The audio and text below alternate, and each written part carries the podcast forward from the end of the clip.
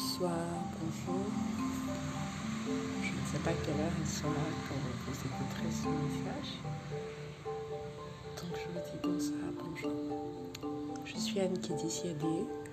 Vous êtes dans le dernier épisode du podcast Lonely Mind. Et aujourd'hui, on va parler de foi.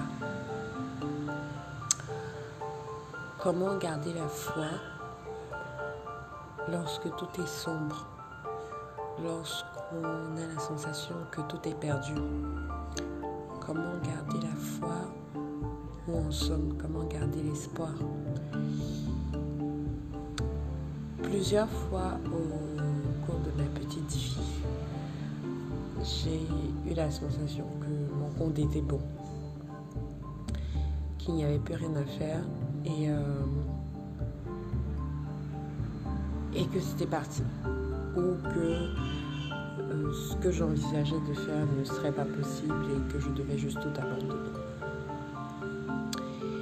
Récemment, je discutais avec un ami, Patrick, que ce, sera un plaisir d'ailleurs de l'avoir bientôt dans le, dans le podcast comme invité. Et je lui disais, mais euh, si je devais te donner une idée, si tu devais me donner un sujet de, de podcast, lequel me proposerais-tu? Et il m'a répondu la foi quand tout est perdu. Aujourd'hui, je j'écrivais sur Twitter et j'ai repensé au, au, cheminement des Noirs américains, qui pour moi est un très bel exemple, tous les jours d'ailleurs, de ce que accomplir la foi. Voilà des personnes qui se sont retrouvées dans un pays totalement inattendu, esclaves, dépouillés de leur nom, dépouillés de leur identité, dépouillés de tout ce qu'ils avaient pu être et qui se sont reconstitués.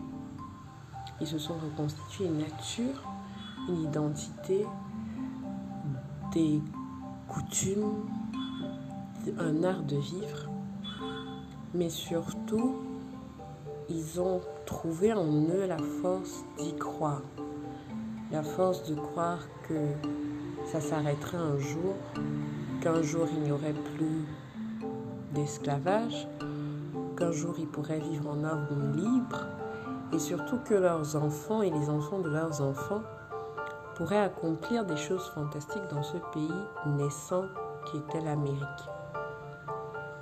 Et pour les premiers hommes noirs d'Amérique, pour les esclaves, je ne peux imaginer la souffrance que ça a été de se lever tous les matins en chaîne et de se dire que on va quand même vivre ça et qu'il n'y a pas de choix, mais qu'il faut garder l'espoir et qu'il faut arriver à se dire quelque chose va changer, que ça changera un jour et qu'à la limite, on doit participer à ce changement. C'est ainsi que certains d'entre eux ont, lancé, euh, surtout lorsque, lorsque l'abolition de l'esclavage a été plus ou moins prononcée dans certains États et que le Sud est resté pro-esclavage alors que le Nord était libre. Des gens se sont lancés dans une course pour fuir le sud et retrouver le nord, alors que leur tête était à prix pour avoir quitté leur maître. Donc la dose d'espoir et de foi inébranlable, en leur destin qu'il a fallu pour faire ça. Quand j'y pense, je reste, je reste émerveillée. Et j'ai envie de me demander quel est le cocktail une telle assurance Je dirais qu'il est multiple et qu'il change selon ce, en quoi vous croyez. Moi, je suis nourrie, euh, affirmée dans la foi chrétienne et elle définit donc mon, système de, foi, de croyance, d'assurance. Mais je pense que c'est tout autant valable pour ceux qui croient en Allah, pour ceux qui croient au, Dieu de, de l'Ancien Testament, donc pour, le, pour les judaïques, pour les hindous, pour les bouddhistes et même pour tous ceux qui n'ont pas particulièrement de religion, mais croient simplement en une entité suprême, une espèce de guide qui nous a créés. La foi euh, et cette assurance du meilleur, les clés sont, je peux dire comme je disais, à peu près connues.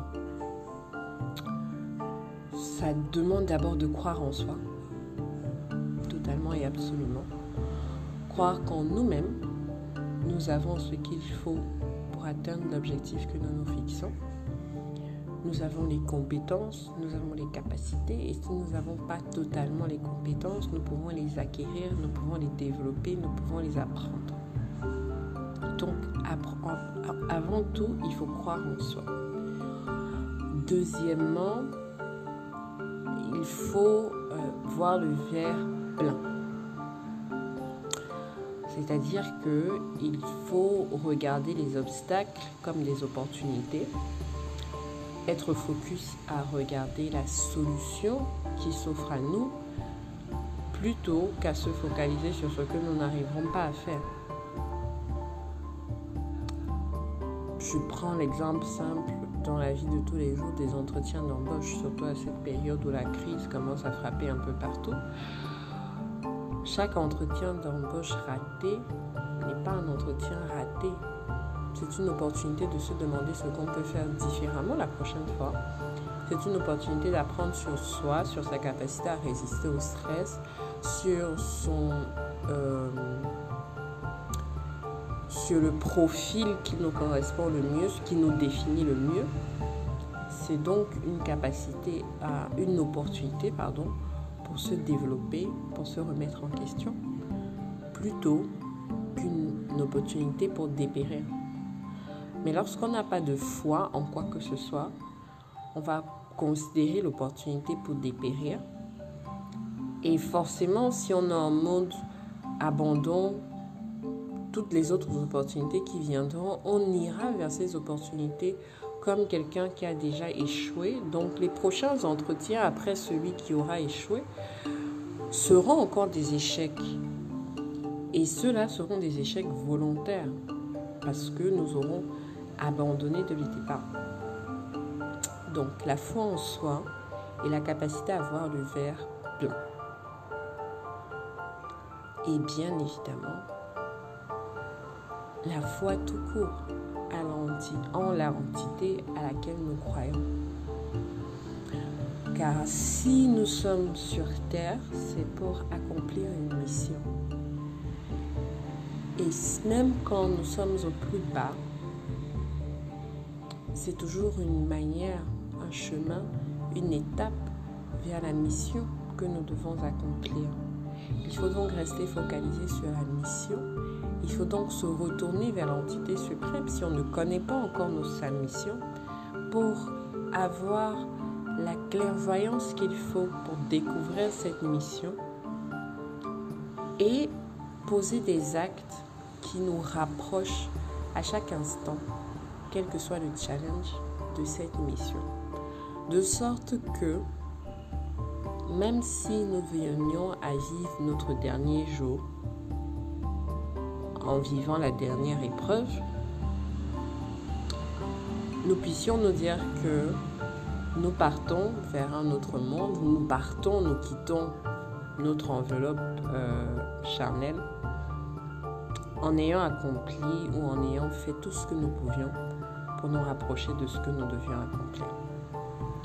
C'est un peu comme ça que je vois la vie, c'est un peu comme ça que je vois les choses au jour le jour il y a des moments où ça, il y a des moments de tristesse, il y a des moments de, d'abandon de, soi, il y a des moments où la peine est trop forte.